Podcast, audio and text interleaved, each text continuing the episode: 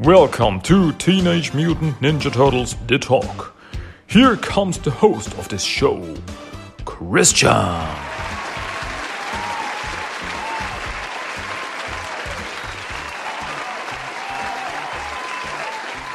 Oh, welcome. Welcome back to Teenage Mutant Ninja Turtles The Talk. My name is Christian, and I welcome you very much to my little turtles lair, to my sewer system lair here in the sewers of New York City. Yeah, just hanging out. Yeah, but that didn't work out the way I intended it to do. Um, it um, okay, whatever. Welcome, welcome to Teenage Mutant Ninja Turtles The Talk. Nice to be back once again, and once again it's time to talk turtles. yeah, who would have thought it? Um, let's get it on. I guess. What what what do I want to talk about today? Today I want to talk about the Teenage Mutant Ninja Turtles annual 2021 by IDW Comics that recently came out. Okay, it's it's been like uh two weeks.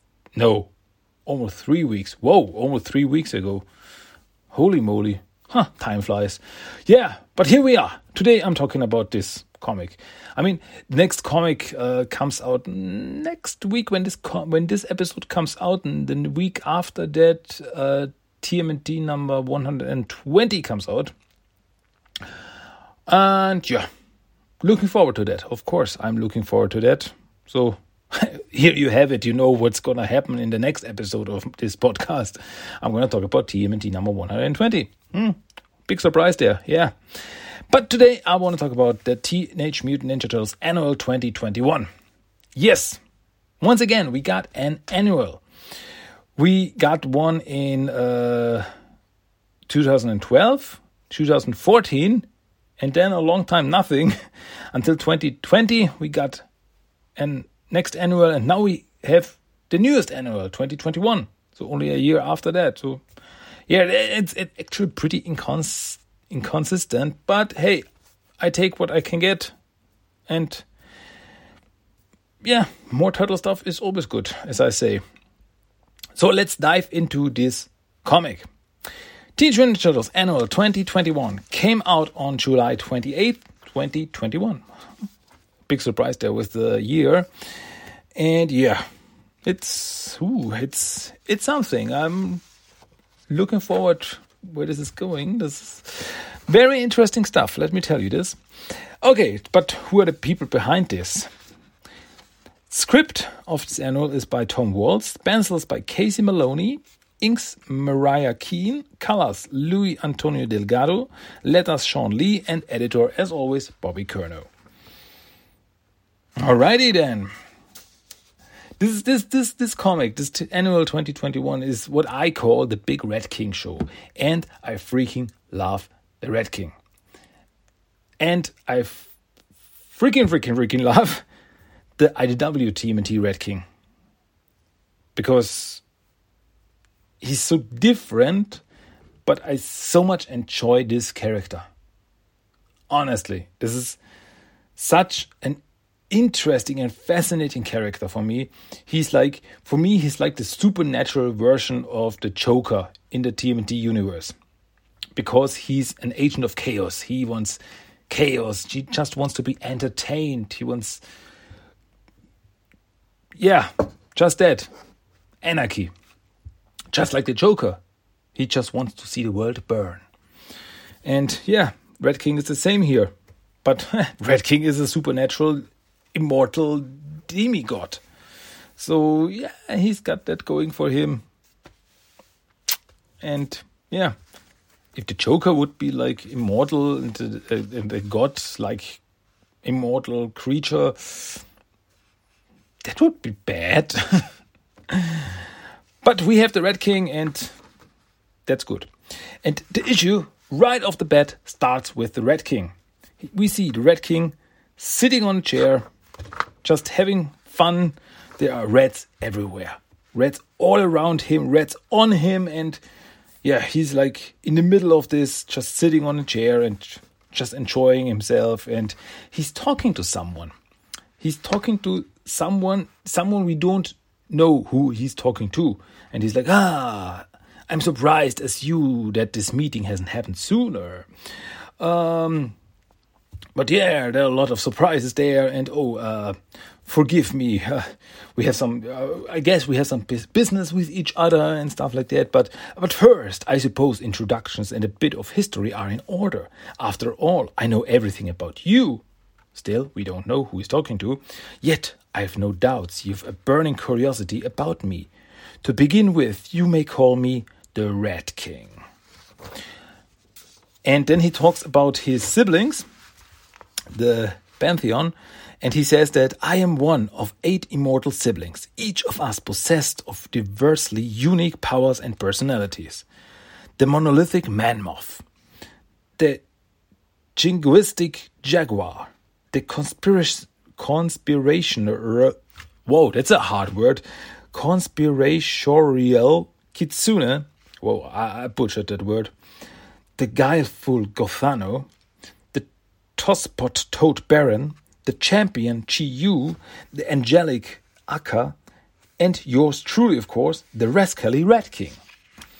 And I just realized that he is having some uh, word fun there with monolithic mammoth, MM, jingoistic jaguar, JJ, and so on. I didn't realize that the first time I read it. So, yeah. And we also get some pictures of the characters, like, yeah, Kitsune and Aka who's flying there and flying through sky and yeah. And and at the end just sitting with his rats is the rat king. All alliteration aside a fantastically formidable family. And then we get some background information because we see some kind of, of old mystic civilization. They have like this pyramids but it looks like um almost paradise like. I mean, it's a civilization, but it looks so, I don't know, so peaceful and everything. And the Red King explains that uh, since the dawn of time, we've played what you might call a supernatural game of conquest and chaos. The chaos part being my particular forte, using our special abilities in a never ending contest of one upmanship. And when the merciless forces of nature banished our once magnificent home down to the fathomless fathomless depths. What could have been an utter tragedy instead became an opportunity to spread our influence and our infinite game to the far corners of the world and everywhere in between. So we see that the civilization where uh, where they lived before, I mean, this must be like thousands of years ago. Like I don't know, Maya or even before that. But then uh, a giant tidal wave swept it all away destroyed their whole civilization. So uh, that was bad. But then we see how they, the, the, the siblings, the pantheon, split up. And it's all just water. And it's like, wait a minute. Is this Atlantis? I mean, we see that like the, the, the, sea swallowed the the whole civilization, and then we see uh, this whole land underwater. So, could that be? Hmm, he doesn't say it. What do you think? what do you think, listeners? Uh, could this be Atlantis? could they come from Atlantis, or at least lived thousands of years ago in Atlantis? Like this was the this, this wonderful uh, civilization, this peaceful civilization, and everything. Hmm, that's up for speculation, I guess. Very interesting, a lot to think about. But anyway, as the civilization was uh, sunk to the ocean floor, we see uh, all everyone going their own way. Like uh, Gothano is just swimming there, and others like Kitsune or Chiyu are uh, going away with the with the uh, boats, and yeah, and Aka is flying away. and Toad Baron is just there doing some backstrokes and swimming away. So yeah, um, the Red King says, uh, "Spread it, we did." Their influence, some far more enthusiastically than others. Then he talks about Kitsune. Um, as she's been uh, playing a long game, during which time she was able to indefinitely remove Big Brother Chiyu from the board. And we see how Kitsune is throwing Chiyu through the portal, something that we saw in the um, Ghost in the first Ghostbusters TMNT crossover. How she threw him through the portal and where he then landed in the Ghostbusters world. And as well as good sister Aka. Then we see how she killed Aka for what?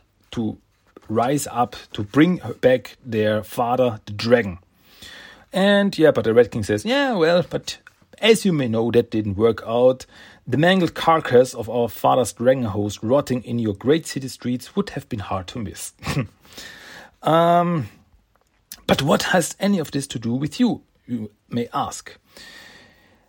And the Red King goes on to explain You see, the source of my sister's failures, nay, the source of all of my siblings' recent failures, as well as many of your own, is an annoying assembly of antagonists shared by us all. Do I really have to spell it out for you? And then we have the most awesome double spread picture uh, like ever.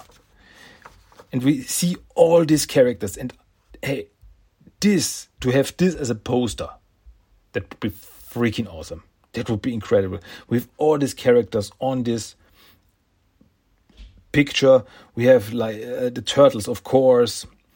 Uh, we have Shredder and Kitsune and Tang Shen. Uh, no, no, Kitsune is not on there. That's, that's Tang Shen. Sorry, my fault. Uh, Tang Shen, Splinter, Casey, Han, Nobody, and the Mutanimals, Bebop, Rocksteady, Karai, April, etc., etc. Even characters like Woody or uh, Lindsay and uh, Harold is there and the Fugitoid. Everyone who's ever had anything to do with the whole story, the whole IDW TMNT run. Everyone is there. And yeah, and then he goes on Although some of these monstrous spoil sports have also been removed from the playing board, the remaining mutants and their human compatriots continue to be a festering thorn in the side of all whom they oppose. And then we see these pieces that got removed. We see Splinter, we see Slash, we see Han, all of who have died recently. And yeah, he goes on that he uh, tried to find some new individuals for his own team. Then we see how he uh, opposed Leonardo, uh, like the last time the Tangled when he was that was the time um, when he when the Red King almost killed all those little orphans, uh, but on the mystical plane, Leonardo fought him and defeated him. Then, when Splinter was uh, captured and um, by Karai, by the Foot Clan, he also appeared. The Red King appeared to Splinter, but Splinter was also the one who said, No, I don't want to play your game.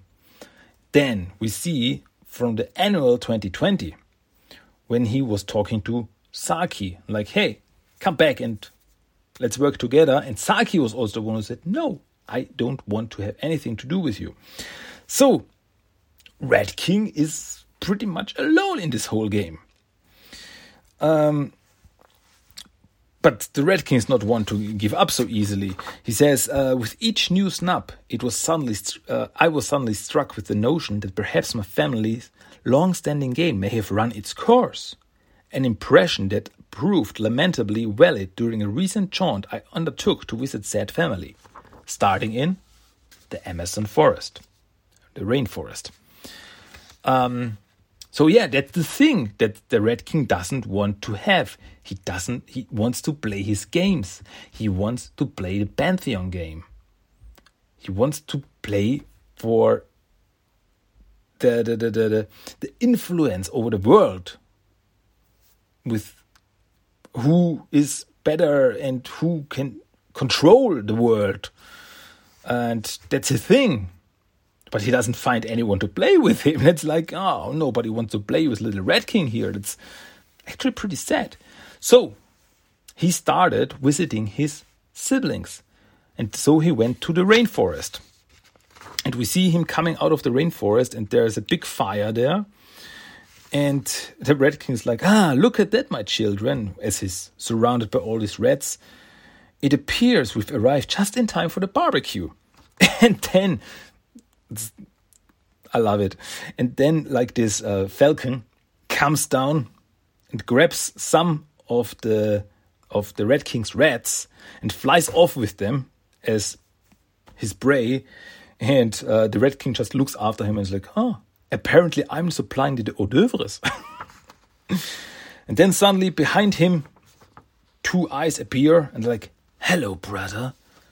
And out, Jaguar steps out, welcome to the jungle.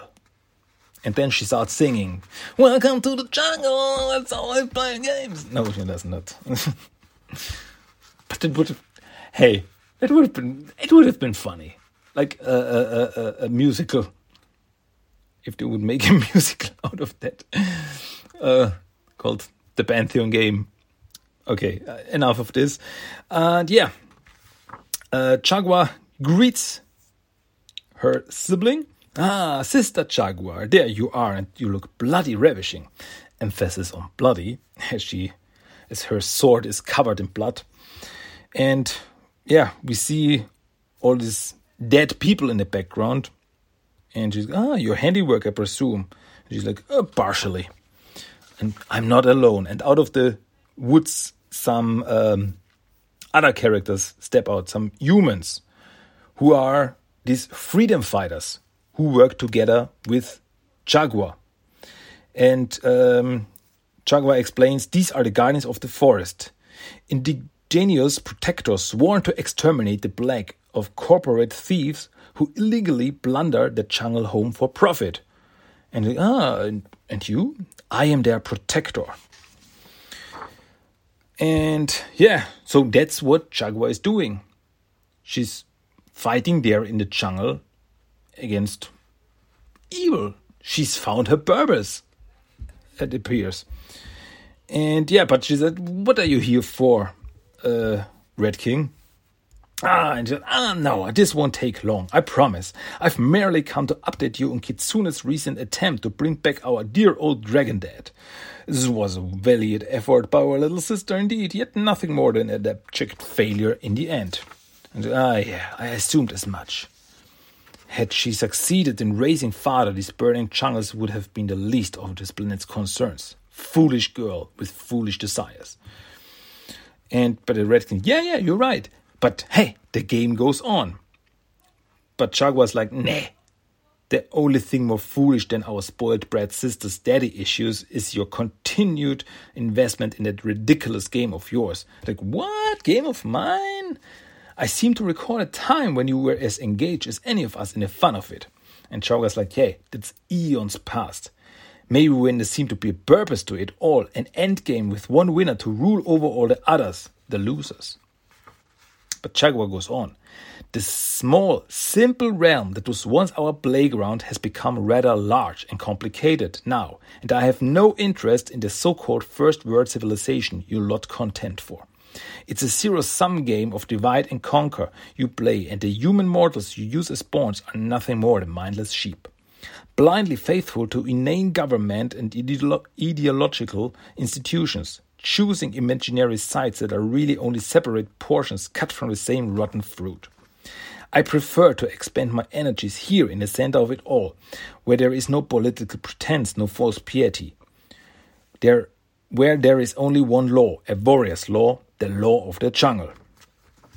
And uh, but the Red King goes on. Uh, but but what of the mutants? They gave you quite a challenge the last time. Like ah, hardly brother. And then um, they remember the the stuff that happens uh, in TMNT number 71 and 72 where the Pantheon had their meeting and the turtles crashed the party. And yeah. But Jaguar says, no, they weren't, they were not challenged. Uh, they, they, were easily defeated until they uh, had their cowardly retreat when they beamed out there. Um, but the Red King goes on, huh? I seem to recall Brother Manmoth proclaiming their escape to be quite clever. Yes, well, our woolly beast of a brother might be massive, but an intellectual giant he surely is not. But Jaguar is, is really like, whoa, is really talking down on her siblings. Um, yeah, but then one of her fighters comes to Jaguar and she's like, Goddess, please forgive my interruption, but the other trucks are approaching. Like, okay, let everyone get ready. The Red King's like, what goddess is? What what what was that you said about blind faith, sister? And Jaguar, no, no, no, trust me. These brave souls offer the faith uh, to me with eyes wide open. And besides, what's the point of being an immortal demigod if you aren't worshipped as one? And now either step aside or join the battle to come, Red King. And like, ah, no, no, no, that's not my thing. Battle away, dear sister. Oh, I intend to. And then we see a battle starting as some trucks arrive uh, where there are some people try to illegally steal wood from the forest. And they are attacked by these fighters including jaguar and yeah the red king is just an on watcher of this. Is like Okay, he's looking at this and it's like it's actually pretty interesting. Uh, quite the sight, as he says. And yeah, but it drove home further disappointing truth my sister's earlier words had conveyed that she'd replaced her passion for her family's game with an oath writ in blood for her new tribe. Disappointing but true, and my cue to move on from her killing fields to what I hoped would be a more welcoming abode. So, with one last admiring look at Jaguar's sensational slaughter, I stepped through the thin places and into the Den of Delights. So, he wanted to talk to Jaguar, like, hey, let's play again. Hey, come on, let's have fun again. And Jaguar's like, no, I have other things to do. So, hmm, okay. So he goes to the Den of Delights. That is the the home of the Toad of uh, the Toad Baron. And yeah, right off the bat, as he goes in there, something falls from the sky, like heads up, and uh, the Red King catches it, and it is a head with two faces. I cannot explain it. And what's this? And the face, uh, the, the head talks to him like a bit of a throw in, then, Governor. And but the Red King's like, oh, you know, I've always preferred a good kick, and he kicks the head, ball, whatever, across this land, and we see this land, and it's it's it's it's it's Wonderland. So um, yeah, it Lewis Carroll would be would feel right at home there. It's full of these magical creatures and everything, and uh, this is the part where I really say, check out this comic for yourself. Especially for this part, because there's so much going on there that I just cannot explain. It's like uh, it's like a giant a girl in the background. We have robots there. We have uh, Iceman. Is that Iceman? Like some ice guy skating around, and it it could also be something out of a Ghibli movie, like uh, uh, Chihiro, Chihiro's Journey, or I don't know. We have like a sentient snowman there. Yeah, whatever. But then Toad Baron appears and uh, get the ball out of the lake as it as the Red King kicked it into the lake. Uh, I want I don't want another one to drown. And yeah, Toad Baron, it's good to see you. Ah, Red King, greetings. And oh, what? Uh, what are you here for? And yeah, as he says, ah, I've come to discuss the business of games, coincidentally enough, our family's game to be exact. And the Toad Baron's like, ah, no, uh, Dad, I hoped I'd heard the last of it after learning of Kitsune's recent miserable failure. Frankly, none was more relieved than yours truly by the news. Father was always such a party pooper. And here comes my favorite joke of the whole comic. Because Toad Baron says, ah, he certainly put a drag in Dragon. And then there's this guy besides Toad Baron he's uh, in in uh, a guy with with a big bushy beard in drag. He's like wearing this uh, long uh, long skirt, and he turns around as Toad Baron says he put the drag into dragon, and he turns around like back pardon, and the Toad Baron says, "Not you, Steve." I freaking love it. It's like this uh, drag queen character, like Woodback, pardon. No, no, not you, I'm not talking about you. I, I don't know. I just, I just love this joke. It was amazing. And yeah, but the Red King, of course, is disappointed because what uh, of all my siblings, I thought it was you who would still maintain a healthy appetite for folly, Toad Baron. I think, ah, I greedily gobble up folly for breakfast, lunch, dinner, and numerous nibbles in between, never you worry. It's just that the old game has become less a scrumptious repast and more a bitter pill recently, especially since those meddling mutants interjected themselves into the proceeding. Oh, is that so? And then Toad Baron goes on, yeah. Ah, it started when its fox Alopex and her human friend Angel Bridge appeared in my place, and they were creating chaos. Then the next time, that was in a TMT, in a TMT Universe issue. And then the next time when the turtles uh, appeared, when we were having our meeting, as in uh, issue 71 and 72, but then they came back another time and they were uh, challenging uh, my uh, good Alberto and his fellow frogs, his frog servants. Uh, that was at the time when the turtles were visiting the Pantheon members to get help against the Red King. Yeah, that was the that was the whole thing with uh, when he was uh, almost killing those um, those uh, orphans. Uh, oh, no, brother, and he goes, he goes, oh no, brother, what was once folly, as you say, has become far too serious. An enterprise these days, destructive, dire, and as I'm sure dear old Aka would attest, deadly.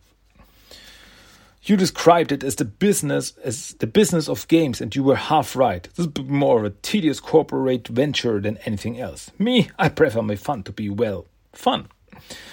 And so he says, "Okay, enough of this. I want to uh, let's continue the game with the head ball or whatever." Um, so Toad Baron is also not interested in the in the Pantheon game. Like, nah, it's it's been too much too much work. I just want to have fun. And so yeah.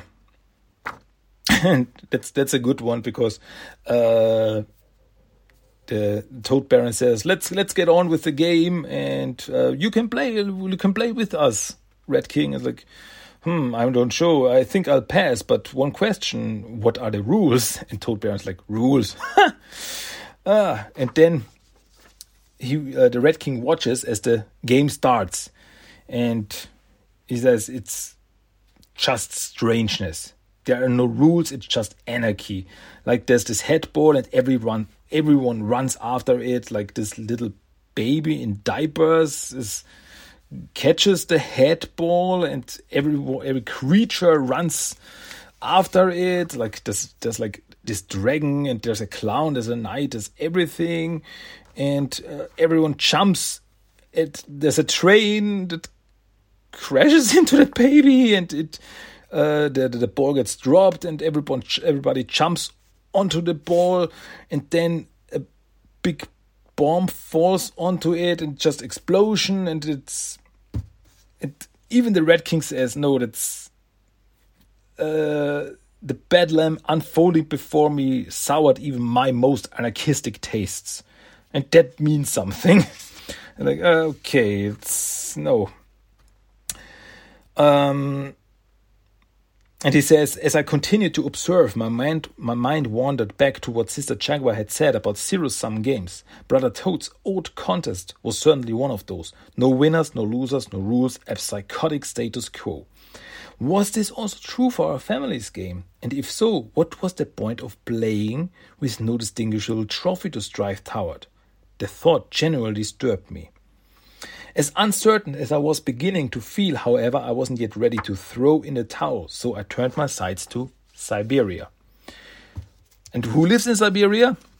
Manmoth. And he just walks in as Manmoth is fighting with two wolves. And he's like, oh, the Red King appears and like, oh, I'll be just a moment. And then he fights with the two wolves. And in the end, he kills them both and dead is dead. Well fought, my canine comrades. And the Red King says, Oh, quite, quite impressive, my brother. And what are you here for? Um, if, um, yeah, he says, yeah, it was a, it was a hard fight, but still you were victorious in the end, unlike Sister Kitsune. Have you heard? Yes, and if you ask me, that stupid girl's failure was a win. The dragon's return would have brought ruin to us all. And yet we remain standing, most of us at least, and the game plays on. And what does Manmoth say? Like, pah! It's as I told those turtle mutants when they visited here. I quit that pointless charade long ago. Oh, really? And then we see back in uh, between issues 82 and 84 when the turtles were visiting the Pantheon uh, siblings and to see that they were fighting and he admired their fighting uh, and they battled him to a draw.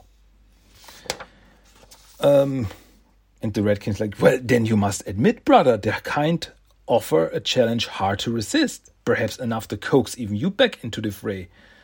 Ah, look around you, Red King. I live every single day of my life in the fray. And as for the mutants, old Aka had the right uh, of it when she said you underestimate those creatures at your own peril. She understood they aren't disposable pawns or helpless playthings to be trifled with. The Red King then says, No. What are they then? Survivors. Well, it's getting late, brother, and I've got a, a I've I've a long night of skinning and gutting ahead of me you can see yourself out. So, once again, the Red King gets a no from Manmoth. Ah. Brother Manmoth had mocked my devotion to our long family game, a game he tried to convince me was pointless, and yet the trophies he carried home with him only served to motivate me even more. His, constant, his contest with the predators was not pointless. He fought, he won, and in doing so, the spoils of victory were his, unlike Toad Baron's ridiculous sport. This was mayhem with a purpose. From Jaguar to Toad Baron to Manmoth, it was all beginning to come together for me in a most unexpected fashion. I was ready to return home with my newfound knowledge and determination, but first, one last step was in order to the Pacific Northwest. Uh, so, we see that the Red King doesn't get what he wants. He doesn't get his brothers and his, uh, his sister to play with him the game, the Pantheon game. They're not into it. They all have their own purposes. They all have their own things to do that they are interested in, and the game is not one of them. Uh, but still, the Red King sees something in all these revelations that all these things he heard. So one last step is the Pacific Northwest, where he meets with Gothano. Gothano is the most uh, uh, the, the, the most mysterious member of the Pantheon. And he meets him like this in the storm at the coast. It's raining, and Gothano is like there, uh, standing in the water. And yeah, Gothano is like just this this this creature. We never see his face. He's just a creature with long black hair and tentacles, and it's also very mysterious. But still the Red King's like, and so there you have it, good Gothano. Kitsune failed, the dragon is vanquished, and the game continues apace. What say you, brother? Ready to get back into the swing or swim of things? And then we see them both standing at each side, uh, Red King there grinning. On the other side, there's Gothano. And all that Gothano says is, no. Uh, and then he swims away. And the Red King's like, ah, honestly, no surprises there. That's also the thing. Gothano is. I, I don't think that we ever heard two sentences out of him. He's also this silent character who doesn't talk much. But it was actually it was actually pretty fun. It's like, yeah, let's come on, let's play together. What do you say? No, and that's it. Um, so that brings us back to the present. And as the Red King says, and to you, whoever he's talking to.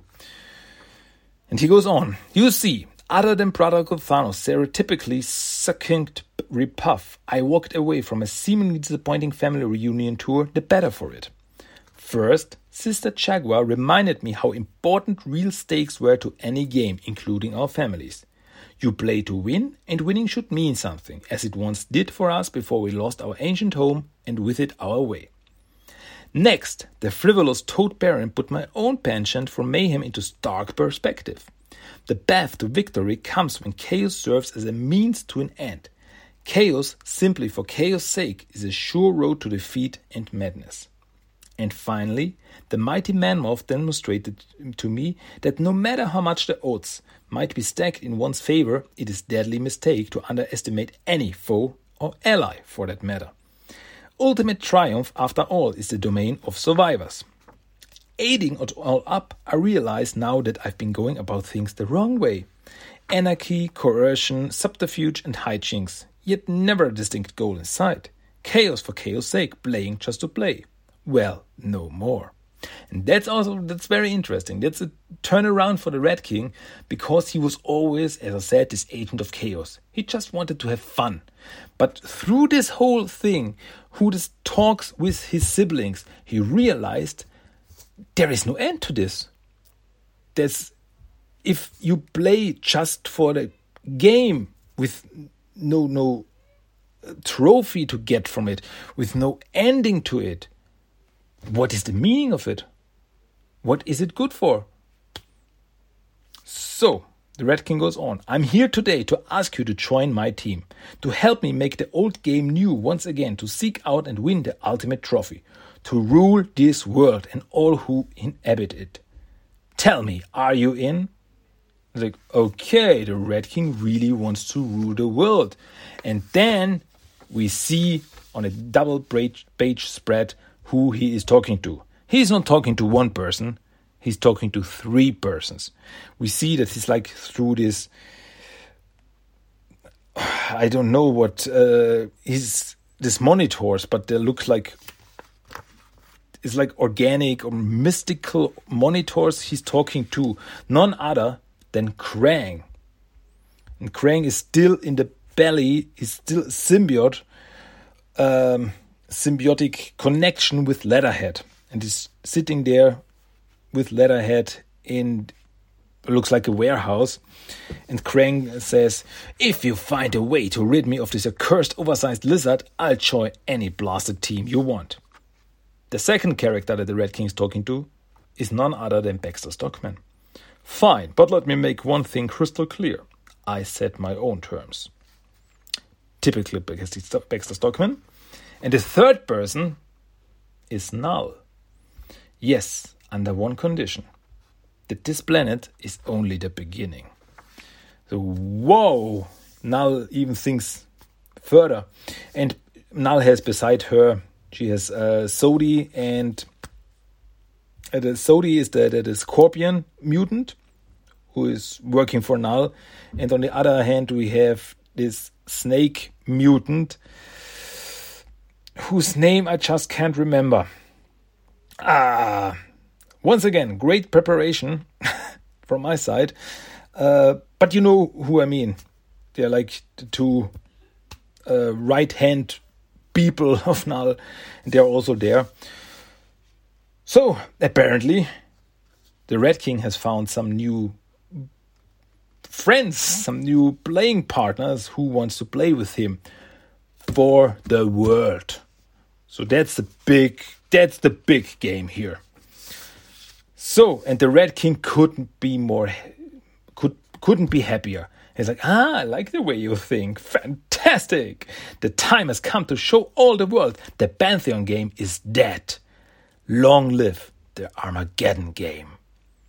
And with this, this comic ends. And with this, this is just the beginning. Holy moly! That's gonna oh and I was I'm so you cannot imagine how excited I am for the Armageddon game. That's gonna be the big one. I mean, when all these bad guys come together to play for the fate of the world, to play for the conquest of the world, to rule this world, and maybe even further, as Null says, no, this is just the beginning. I I'm not sure where to go from there. If this if this is the big game here, these are the big characters, these are the biggest bad guys who we currently have in this comics. Oh man, oh boy, oh boy, oh boy. That's gonna be big. That's gonna be. I.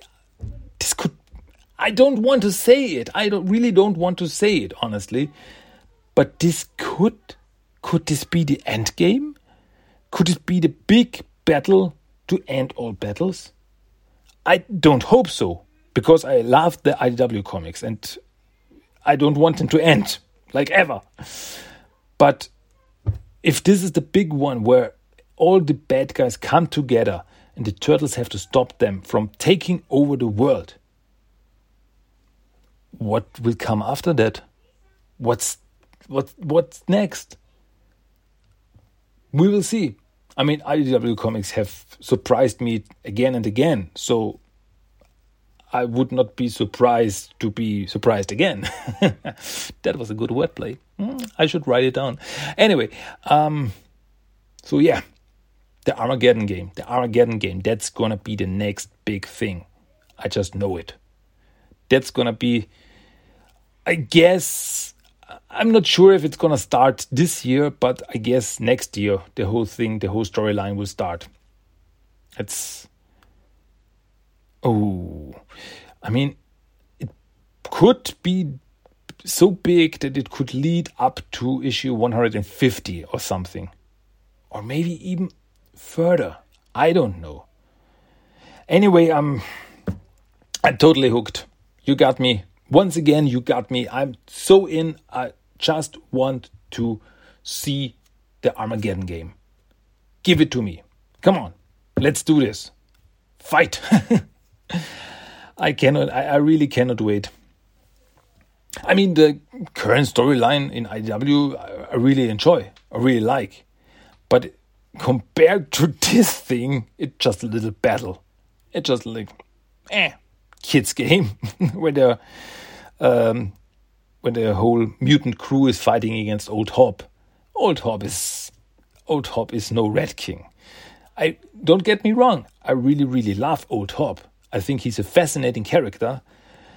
But in the whole thing, he's like a little fish in this whole ocean of evilness. He's a little fish. But the big ones are coming and they're out for blood. Mm. And yeah. Okay. I cannot wait.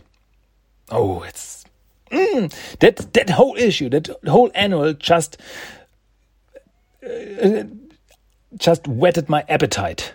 Like, mm, ah, that was the that was that was just the first course. Let's get to the main course. I'm ready for it.